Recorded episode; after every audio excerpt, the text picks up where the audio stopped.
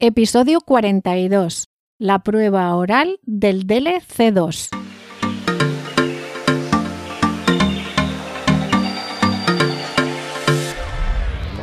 Hola, ¿qué tal estás? Bienvenido o bienvenida a Examen DELE, el podcast donde comparto toda la información, trucos y estrategias para conseguir el diploma de español DELE.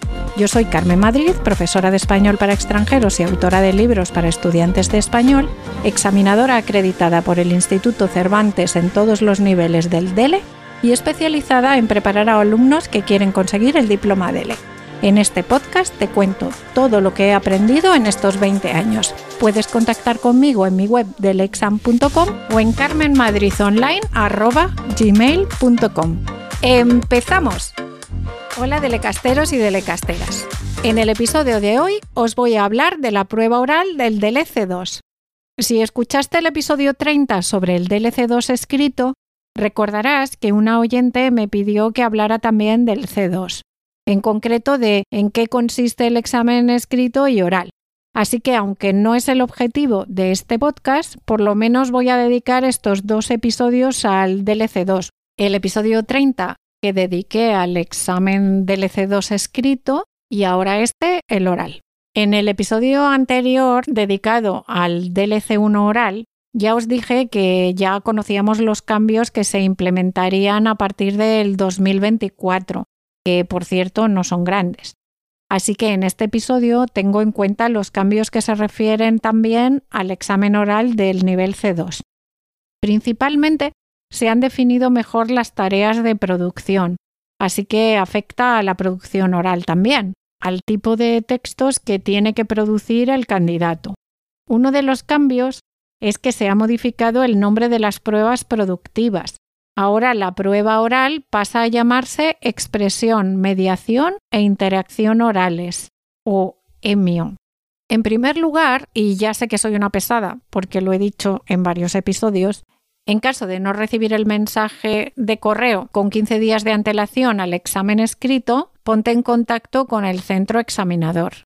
Y dos, recuerda llevar los documentos que os van a exigir para acceder al examen, especialmente el documento de identidad con foto que pusiste en la inscripción, el pasaporte o lo que tú pusieras. Es habitual que la prueba oral sea el mismo día del examen escrito, pero también puede ser el día antes u otro día.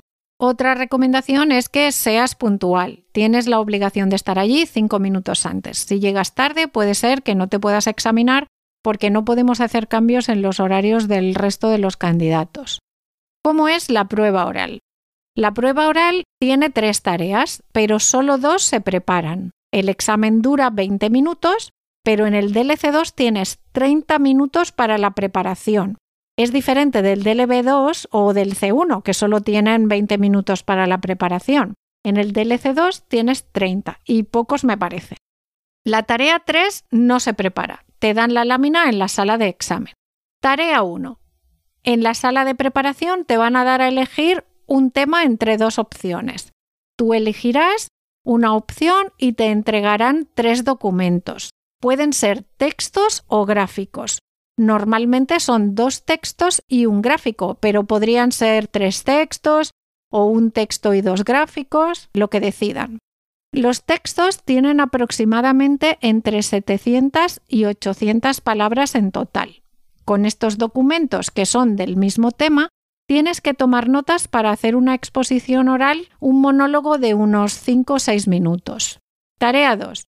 En total, la tarea 2 dura 5 o 6 minutos también. En realidad, las tres tareas duran entre 5 y 6 minutos. En la tarea 2 tienes que responder a las preguntas sobre el tema de la tarea 1 que te va a hacer el examinador. Tienes que argumentar y ejemplificar tus respuestas no es necesario que te recuerde que te examinas para el nivel más alto, así que tienes que demostrarlo. No puedes responder sí o no. Como hemos dicho, tienes que argumentar y poner ejemplos. Tarea 3. La tarea 3 no se prepara en los 30 minutos de la preparación. Tienes que leer dos titulares sobre un mismo tema y participar en una conversación improvisada con el examinador para llegar a un acuerdo. Es una conversación informal, pero también tienes que expresar y justificar tus opiniones. sopesando varios puntos de vista y colaborando en la negociación. La tarea 3 también dura entre 5 y 6 minutos, como ya hemos dicho. El examen, la prueba oral, la preparación.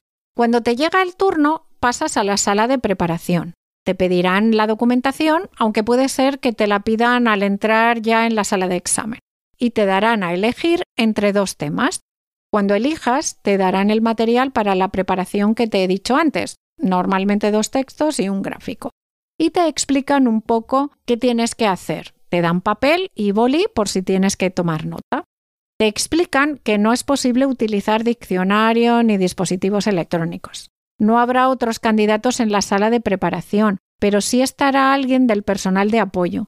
Esta persona estará contigo durante la preparación y te avisará cuando te queden 10 minutos y quizá otra vez cuando te queden 2 minutos. Después te acompañará a la sala de examen. En la sala de examen. Cuando llegues a la sala de examen es posible, como te he dicho, que te pidan otra vez la documentación. En la sala de examen hay dos examinadores, un calificador y un entrevistador se presentan y te indican dónde os vais a sentar cada uno de vosotros. Como en todos los exámenes orales del DELE, tú vas a hablar con el entrevistador en todo momento. Será él quien se siente enfrente de ti. El calificador se sentará detrás de ti y, como su nombre indica, será el que califique tu intervención, la persona que pone la mayoría de las notas porque el entrevistador también pone una nota de carácter general. La calificación holística lo hace cuando termina el examen. Mientras os sentáis, el entrevistador te preguntará de dónde eres, por qué estudias español, cuándo empezaste, o cualquier otra pregunta para romper el hielo. También te preguntarán si prefieres hablar de tú o de usted.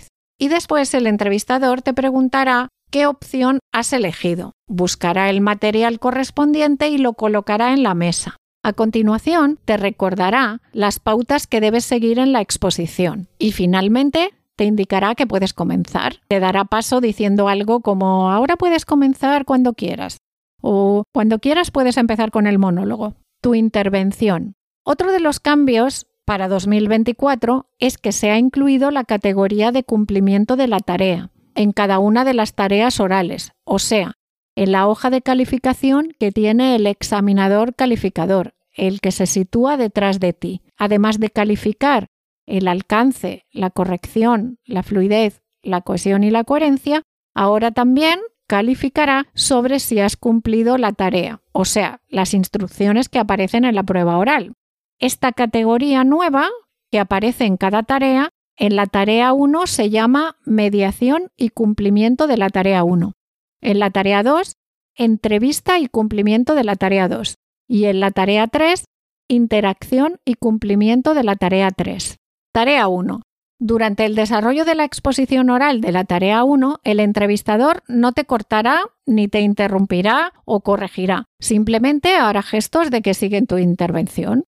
Pero en el minuto 5, cuando falte un minuto para terminar, te indicará que te queda un minuto y te recordará que debes responder a todos los puntos de las instrucciones y hacer referencia a todos los textos. Ten en cuenta que como eso aparece en las instrucciones, determinarás si has cumplido o no esa tarea. En cuanto a los calificadores, tendrán ahora una ficha de ideas principales de los textos de entrada como apoyo para calificar. En general, esta tarea se mantiene igual, pero se definen en mayor medida los puntos que hay que seguir en la presentación. Una vez concluida la exposición, el entrevistador dará paso a la siguiente tarea. Tarea 2. Te explica ligeramente la tarea 2 y te dice la duración de esta prueba. A partir de la tarea anterior, tienes que dar tu opinión justificada sobre el tema de la exposición y el entrevistador te preguntará por aspectos relacionados. El entrevistador tiene un documento con preguntas para hacerte que son de tres tipos. Uno de ampliación del tema. Te pueden preguntar por consecuencias, diferencias entre países, etc. Dos, personalización del tema, o sea, sobre ti o tu país en relación con el tema. Tres, sobre algo que no has mencionado de los textos que te han proporcionado alguna matización o ejemplo, o incluso hacerte algún comentario que pueda reorientar tu respuesta. En este caso, esta tarea no cambia mucho. se mantiene igual, pero se marca más que se trata de una entrevista. Tarea 3. Bueno, recuerda que la tarea 3 no la preparas. Entonces ya en la sala de examen te explican un poco en qué consiste y te dan un minuto para que leas las instrucciones. Esta tarea ha cambiado un poco más. Ahora se acentúa su carácter de interacción con reparto de responsabilidades entre candidato y entrevistador. Y cambia ligeramente. Ahora consiste en una interacción con el entrevistador sobre noticias. Pero en lugar de proporcionar varios titulares para discutirlos, se pide seleccionar uno de ellos para llevarlo a una situación concreta y preparar la discusión entre los dos. Entonces decidís de qué noticia vais a hablar para un club de debate o cualquier otra situación. El examinador también tiene una serie de argumentos para rebatir o apoyar tus afirmaciones. Esta tarea debe ser una conversación fluida, que permita el intercambio de opiniones, acuerdos, desacuerdos, aclaraciones o argumentaciones entre examinador y candidato, evitando siempre conducir la tarea como una entrevista. La tarea 2 es una entrevista, pero esta no. Cuando termina el tiempo, te informan de que la tarea 3 y toda la prueba ha terminado y te dan las gracias por haberte presentado. Probablemente te comentan que los resultados estarán disponibles en dos o tres meses y nada más. Por cierto, está prohibido para los examinadores que te demos información sobre si lo has hecho bien o mal. Así que no vamos a decir nada sobre este tema ni sobre otros temas porque además no tenemos mucho tiempo y están esperando otros candidatos. Si alguien te dice algo como, pues muy bien, ya hemos acabado, ese muy bien no se refiere a que has hecho bien el examen. Es solo una frase común en español para terminar. Después del examen. Cuando sale el candidato de la sala de examen, los examinadores terminamos de poner nuestros datos en la hoja de calificación y el examinador entrevistador pone la nota holística que continúa en el examen oral, lo digo porque en el examen escrito se va a suprimir. Quizá comentamos algo sobre el examen de la persona que acaba de salir, pero no demasiado. Y luego ya damos paso al siguiente candidato. Pues nada más, eso es todo. Nos escuchamos este viernes con una nueva expresión, pero después estaré dos semanas de vacaciones por Navidad. El nuevo episodio de vocabulario del EB2C1 será el 9 de enero. Y recuerda que si te suscribes por 5 euros al mes me ayudarás a que este podcast continúe y además tendrás dos grupos de ejercicios, transcripción y soluciones al mes.